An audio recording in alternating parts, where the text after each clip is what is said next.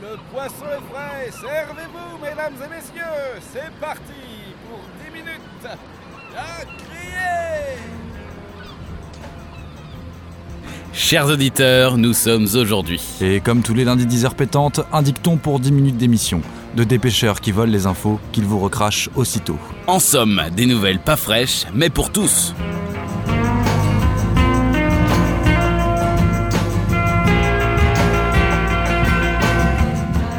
Et comme lundi dernier, le troisième de la nouvelle année, un petit point sur l'agenda du jour, capitaine Le 27 janvier est le 27e jour de l'année du calendrier grégorien. Il reste 338 jours avant la fin de l'année.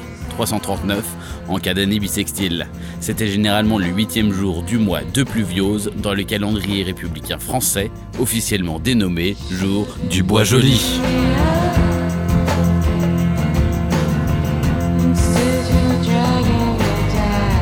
Et tout de suite, le rap du bois joli, proposé par DJ Kermadec et MC Quimper sur un tempo du 2-9.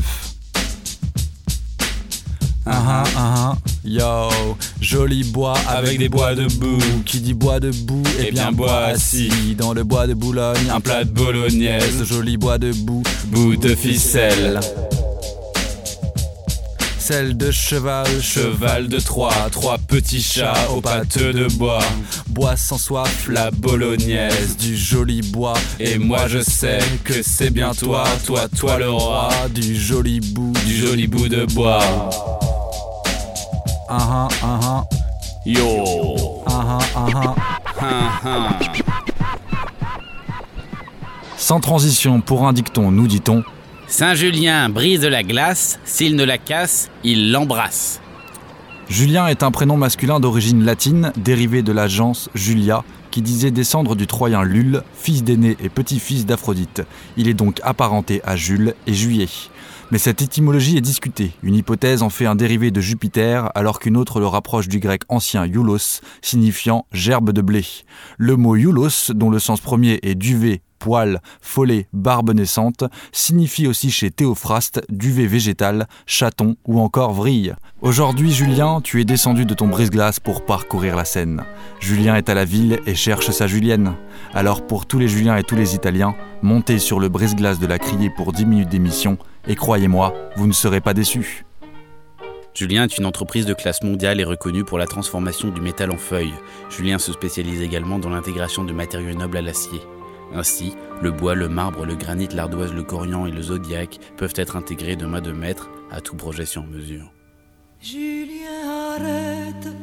Ce soir j'ai envie de parler et non de faire la fête. J'ai tant de choses dans la tête que tu ne comprends pas. Julien. C'est donc l'heure de notre grand jeu radiophonique, le Ou bien, ou bien Alors c'est parti Les règles du jeu sont bien simples, ou bien ou bien très simples. Nous allons vous proposer aujourd'hui un thème, ou bien ou bien un autre, à notre candidat qui en choisira un. Le candidat doit donner deux réponses à chaque question. Si la réponse est juste, il gagne une balade en jet ski en pleine mer en compagnie de Nicolas Hulot. Ou bien, ou bien Si la réponse est fausse, il gagne une balade en barque en pleine mer en compagnie de Nicolas Hulot.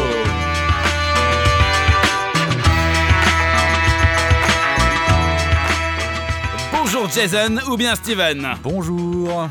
Aujourd'hui, nous vous proposons deux thèmes. 1.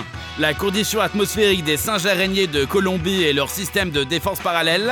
Ou bien, ou bien Le jargon des débits de boissons en France de 1983 à 1997. Eh bien, je vais choisir le deuxième thème, capitaine. Eh bien, pourquoi ce thème, Jason? Eh bien, eh bien, j'aime bien les glaçons ou bien?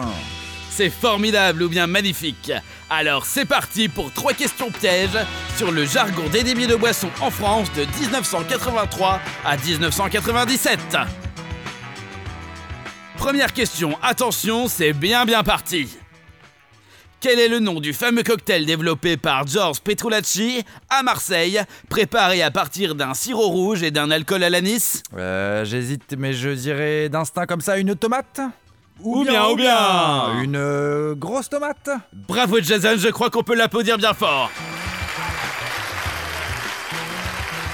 Attention, deuxième question.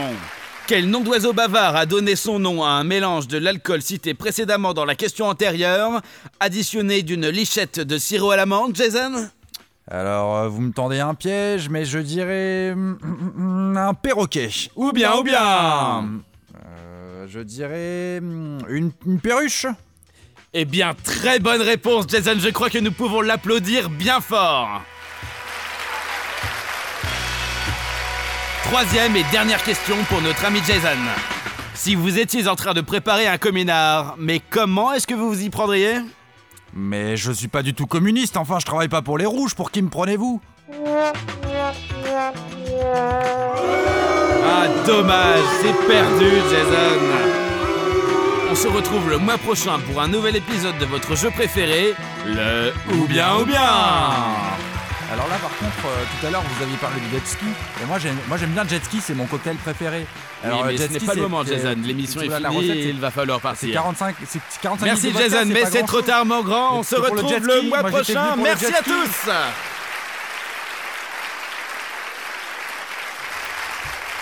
Et tout de suite, le 27 janvier, en quelques dates. 1967 Eh bien, c'est la signature du traité de l'espace. et en 1756, C'est la naissance de Wolfgang Amadeus Mozart, compositeur autrichien inconnu du grand public. et un peu moins d'un siècle plus tard, en 1852, C'est la naissance d'un ingénieur français au prénom délicieux, Fulgence Bienvenu, inventeur du métro parisien.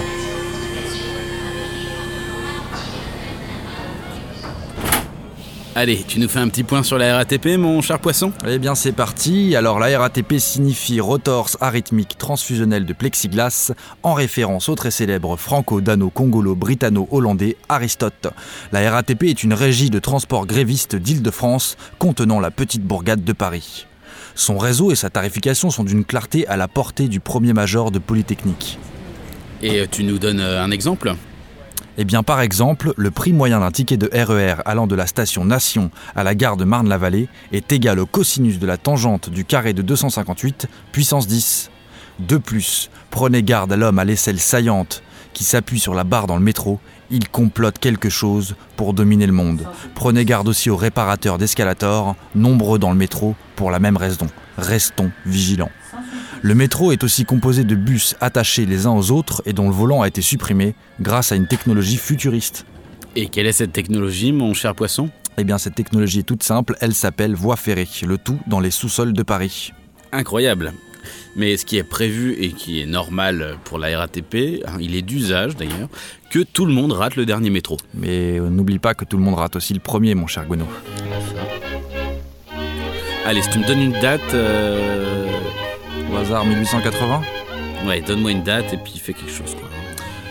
Alors en 1880, je crois que c'est Thomas Edison qui dépose un brevet pour la lampe électrique à incandescence, si je dis pas n'importe quoi. Ah, parlons-en. C'est une vaste supercherie. Eh bien en réalité, je crois que tu as raison mon cher Gwenolé, je viens de me renseigner, et Thomas Edison n'est qu'une vaste mascarade du lobby électron.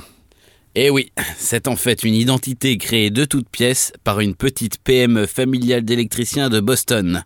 Hein, il se nommait Thomas Eddy et Fils, en anglais Thomas Eddy Son. On y voit plus clair, ça me donne des idées plutôt lumineuses pour tout dire.